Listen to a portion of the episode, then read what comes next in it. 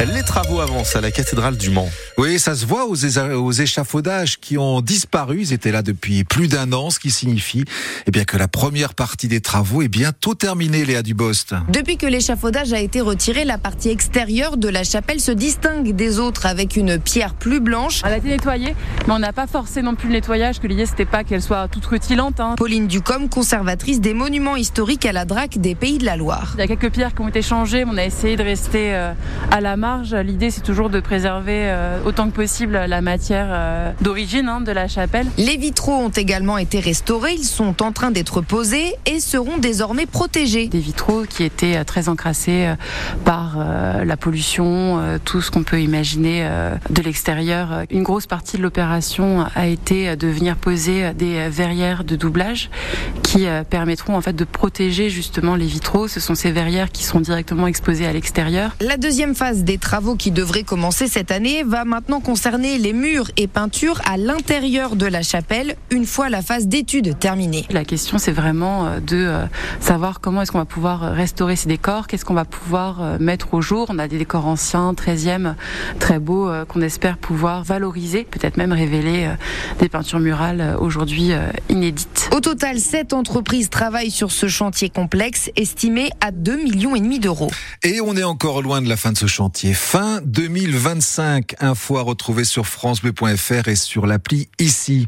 Une vingtaine de chefs d'État et de gouvernement se réunissent cet après-midi à l'Élysée, essentiellement des dirigeants européens pour euh, réaffirmer leur unité et leur soutien à l'Ukraine. Une conférence qui intervient alors que l'armée ukrainienne est en difficulté dans la guerre contre la Russie. La victoire ou la défaite de l'Ukraine dépend de vous, a lancé hier le président ukrainien Volodymyr Zelensky, euh, selon qui euh, 31 000 soldats ukrainiens ont déjà été tués depuis le début de ce conflit. Une nouvelle plainte contre Gérard Depardieu. Et le comédien déjà mis en examen pour viol sur une jeune comédienne fait cette fois l'objet d'une enquête pour agression sexuelle.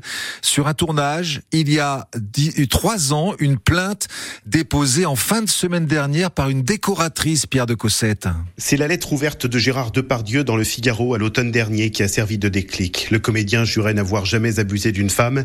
Amélie atteste du contraire. En 2000 2021, la décoratrice a 50 ans. Elle travaille sur le plateau des Volets Verts de Jean Becker qui a reconstitué le duo Depardieu-Fanny Ardant. Elle raconte des faits relevant, selon son avocate, de harcèlement sexuel et d'outrage sexiste, mais surtout avoir subi une agression sexuelle lorsque, selon son récit, l'acteur l'a attrapé brutalement et lui a touché d'abord la taille avant de remonter jusqu'à la poitrine. D'après la plaignante, Gérard Depardieu a fini par s'excuser, mais contraint et forcé par l'équipe du tournage. L'avocate d'Amélie, maître Karine Durieux-Dibolt, dit avoir adressé sa plainte au parquet vendredi, parquet qui hier ne pouvait pas nous confirmer l'avoir reçu. Elle insiste sur le fait que les faits dénoncés ne sont pas prescrits et relève, je cite, que là encore, Gérard Depardieu s'en est pris à plus faible que lui, à une petite main sur le tournage. La précision Pierre de Cossette pour France Bleu. À Arnage, la guinguette de la Gemmerie change de propriétaire. Et elle ne ferme pas, contrairement à ce qu'ont pu penser beaucoup d'internautes ce week-end, surpris par euh, le message des gérants sur les réseaux sociaux. Pierre et Claudie Bossard abandonnent cette activité qu'ils assuraient depuis 2018. Ils vont se concentrer sur leur restaurant à la Fontaine Saint-Martin et la guinguette, elle, va avoir un nouvel exploitant. Ce n'est donc pas la fin de ce lieu, si apprécié au bord du plan d'eau d'Arnage. Lydia Amonou Boirou est la conseillère communautaire chargée du tourisme. Nous arrivions au bout du marché sur la guinguette de la Gemmerie. Nous avons bien évidemment, comme nous l'oblige la loi, fait un appel d'offres. Nous avons eu deux réponses. Eh bien, ce n'est pas la, la guinguette qui, jusqu'à présent, avait le marché qui a été retenu, mais une autre guinguette. On est euh, tout à fait conscient que la guinguette est un lieu où euh, des personnes, mais pas que, qui ne peuvent pas aller en vacances, euh, viennent passer du bon temps. Donc, il serait complètement absurde de ne pas leur proposer, de continuer de leur proposer cela comme le faisait l'exploitant précédent, des animations, des repas, une buvette, un point glace et confiserie pour les enfants. Non, il y aura toujours une guinguette.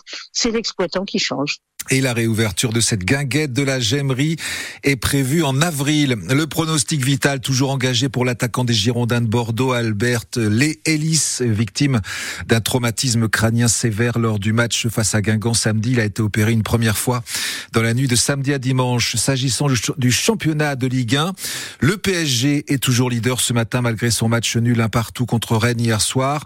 Brest est deuxième et Monaco troisième, les Monégasques vainqueurs des Lensois hier 3-2 et l'OM va mieux. Le club marseillais a renoué avec la victoire 4 buts à 1 contre Montpellier. C'était le cas aussi pour les espoirs marseillais.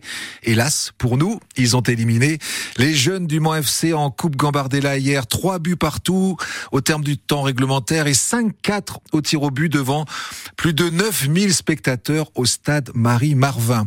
Le rugby et cette prestation guerre rassurante du 15 de France dans le tournoi destination hier. Match nul 13 partout face à l'Italie. Le sélectionneur Fabien Galtier reconnaît que c'est une période délicate. Il demande encore un peu de temps.